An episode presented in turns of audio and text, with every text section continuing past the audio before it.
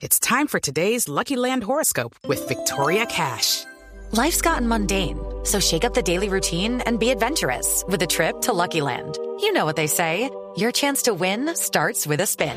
So go to LuckyLandSlots.com to play over 100 social casino-style games for free for your chance to redeem some serious prizes. Get lucky today at LuckyLandSlots.com.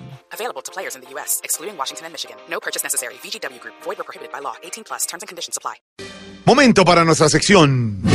Por algo será. Don Álvaro Forero, ¿a qué se debe la muerte de los líderes sociales? El tema de la muerte de los líderes sociales está tomando mucha fuerza política, básicamente por dos razones. Primero, por los números. Cada vez es más escandaloso el número de líderes eh, que están muriendo. En Antioquia la cifra es de 38 desde el 2016, en Cauca es de 75, en Nariño es de 14. Obviamente estamos ante una eh, situación muy grave eh, que el país pues tiene que enfrentar porque la verdad es que eh, el nos lamentamos pero no se están tomando eh, medidas de fondo. La fiscalía ha esclarecido cerca de la mitad de esos delitos, la fuerza pública trata de hacer lo que, puede, pero obviamente esto no puede seguir así. y la otra razón es que Gustavo Petro ha puesto la presión sobre el tema. Algunos dicen que está politizando el tema de la violencia, pero la realidad es que este tema de la muerte de los líderes sociales era huérfana políticamente. Y eso cambió. En las elecciones presidenciales, un sector político nuevo, el de Gustavo Petro, se identificó con las causas de todos esos líderes sociales asesinados. Eh, los que buscan la restitución de tierras, los que luchan por eh, derechos humanos. Y aunque muchos de esas muertes se dan en zonas cocaleras y tienen alguna relación con el problema de los cultivos ilícitos, pues no todos lo son.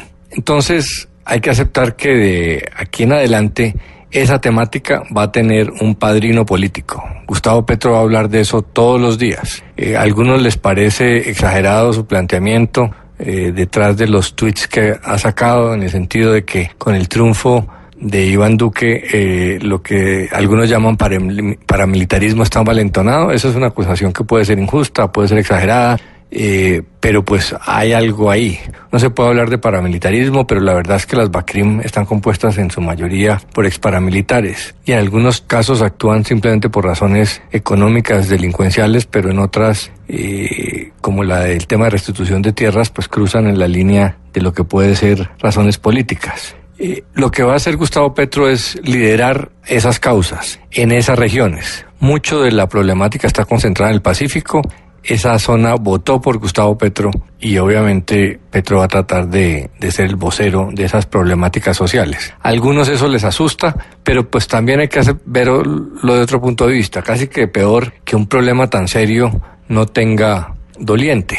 Eh, hay que tener cuidado de, de culpar irresponsablemente al gobierno, eh, de casos donde no tiene responsabilidad. Pero pues el hecho es que el próximo gobierno tiene que asumir muy a fondo este tema porque la oposición va, va a exigirlo. Y yo creo que los colombianos, pues todos debemos estar abrumados por el tema. Eh, quienes no están con Gustavo Petro les molesta que él se abrogue el derecho a representar esos sectores, pero la verdad es que antes estaban sin, una, sin ninguna representación y muy pocos se preocupaban y algo hay que hacer.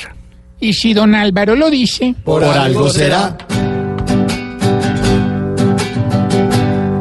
Petro hablando ahora de quién es paramilitar, solo va a apoyar. Según él, por el mal uribismo va a haber mal final del líder social.